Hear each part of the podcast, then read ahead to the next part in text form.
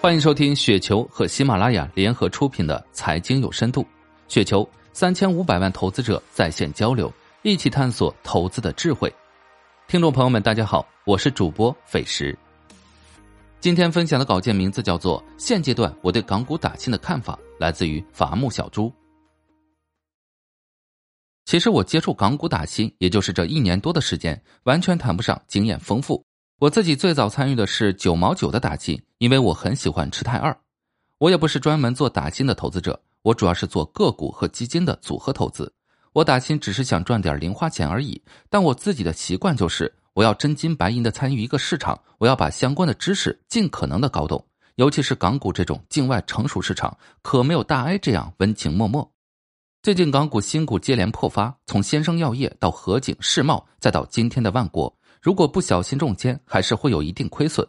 亏钱是一方面，持续破发对参与者的信心打击也不小。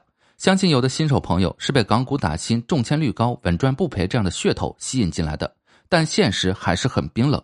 这篇主要是结合我自己参与打新的心得，随便聊聊我的一些不成熟的看法。一、港股打新最好先搞清楚一些基本的概念，基本概念比如入场费、甲组、乙组、马展、计息天数这些。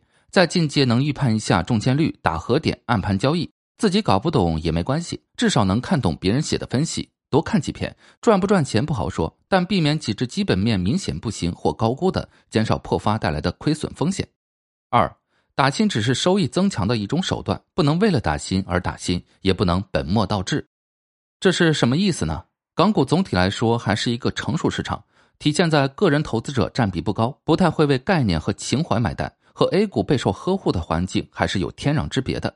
参与港股市场打新，最好是本身就对这个市场比较熟悉，有一定的股票投资经验，清楚交易规则，并且有一定的基本面分析的能力，或者能分辨其他人研究分析的质量，俗称抄作业。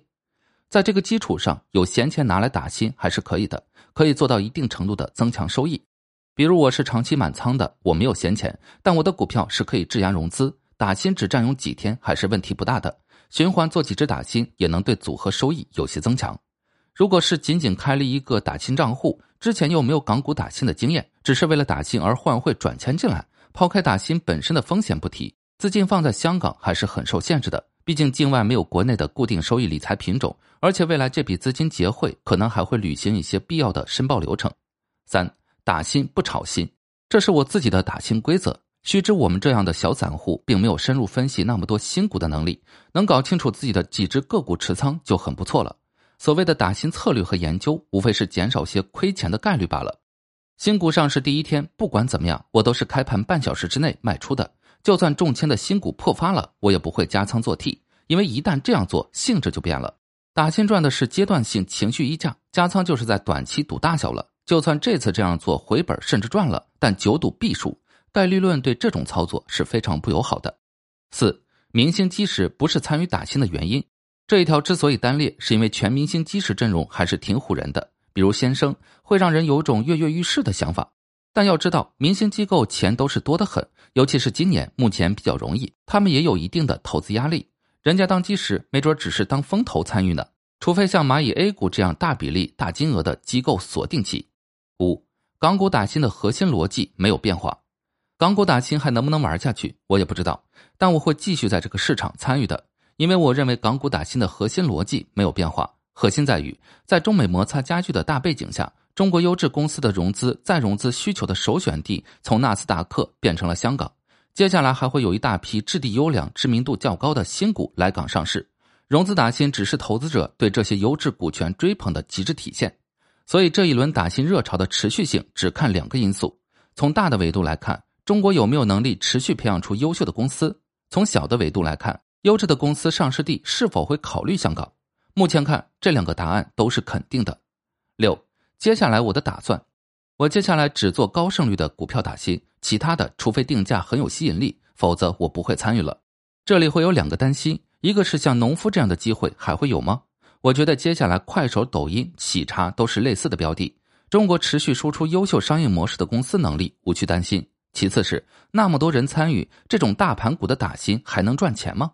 我倾向于用更高的维度看，即使是蚂蚁这样的超级巨无霸，参与港股打新的也就一百五十万，相对 A 股上千万的活跃打新账户，还是个小众市场。只要定价不是太离谱，赚个小钱还是问题不大的。七几点风险提示，啰里啰嗦说了这么多，无非是希望新手朋友入场之前还是务必谨慎，毕竟打新是为了赚钱的。如果自己在这个市场持续亏钱，说明这里可能不适合自己，还是参与自己更熟悉的品种。此外，互联网时代没有什么一夜暴富的机会等着我们来，不管是打新还是别的什么，无脑赚钱的时代已经结束很久了。多思考，多学习，才能降低亏钱的概率。最后，不管是新手还是老手，接下来降低赚钱的预期很重要，能积少成多，抱着赚点饭钱的心态，方能知足常乐。以上就是今天的全部内容，感谢您的收听。